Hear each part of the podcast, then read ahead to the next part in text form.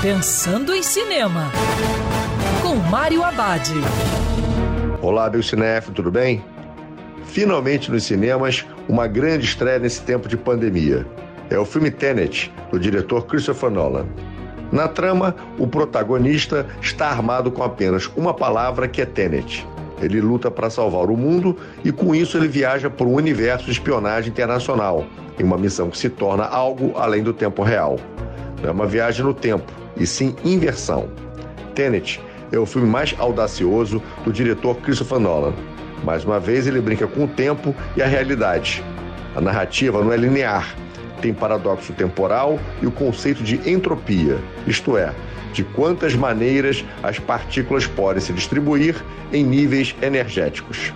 A trama requer muita atenção.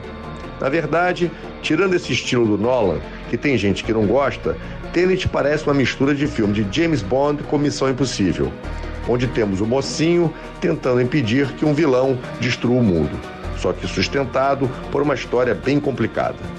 E lembrando, siga os protocolos de segurança, porque é sempre melhor ver cinema dentro do cinema.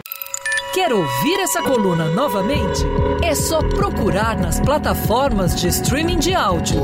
Conheça mais dos podcasts da Band News FM Rio.